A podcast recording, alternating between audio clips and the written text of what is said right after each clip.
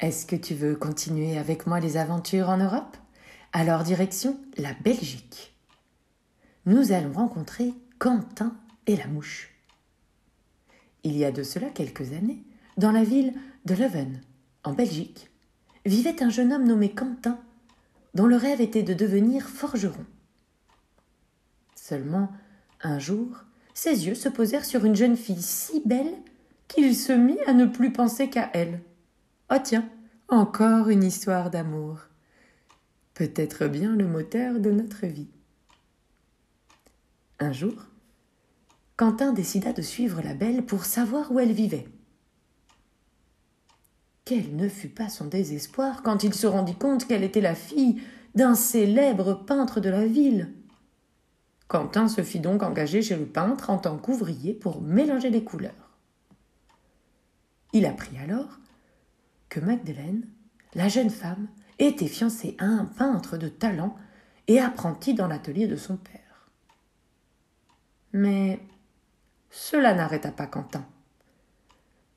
Son bonheur quotidien consistait à croiser le regard de la jeune femme. Avec le temps, Quentin devint un excellent ouvrier. Il maîtrisait les couleurs et les lumières comme personne, et il s'entraînait en décidant le visage de Magdeleine sur les murs de sa chambre. Un matin, Magdeleine entra en pleurs dans l'atelier. Elle avait surpris son fiancé avec une autre femme. Elle était très triste. Son père renvoya immédiatement l'apprenti et Quentin fut nommé à sa place. Seulement, le père de Magdeleine refusait toujours de le laisser peindre sur toile, craignant qu'il ne gâche le matériel. Alors, le jeune homme continuait de s'entraîner sur les murs, espérant qu'on lui donne enfin sa chance.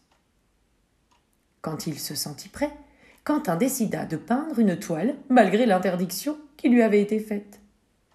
Lorsque le maître aperçut la peinture, il poussa un cri. Une mouche s'était posée sur le nez du portrait. La toile était gâchée. Il essaya de la faire s'envoler, mais l'insecte restait immobile. Le maître s'approcha de plus près et se rendit compte que la mouche avait été peinte avec une telle précision qu'elle paraissait réelle. Mais, mais qui a peint cela? demanda-t-il alors. C'est, c'est moi, maître, avoua Quentin la tête basse. Je, je voulais vous montrer de quoi j'étais capable. Le maître regarda l'œuvre de nouveau et il s'écria. C'est une merveille. Quentin était aux anges, et il le fut encore davantage quand, quelques jours plus tard, Magdeleine lui apprit qu'elle était amoureuse de lui. Alors le maître accepta le mariage sans difficulté. Quentin était devenu son élève préféré. Les noces furent célébrées dans l'année et Quentin devint un maître renommé. Aujourd'hui encore, à Leuven, on peut admirer les centaines de portraits que Quentin a peints de sa bien-aimée. On dirait bien que c'est encore une histoire d'amour, que c'est beau l'amour qui nous fait nous dépasser. Pour l'amour de sa bien-aimée, Quentin a appris et s'est entraîné.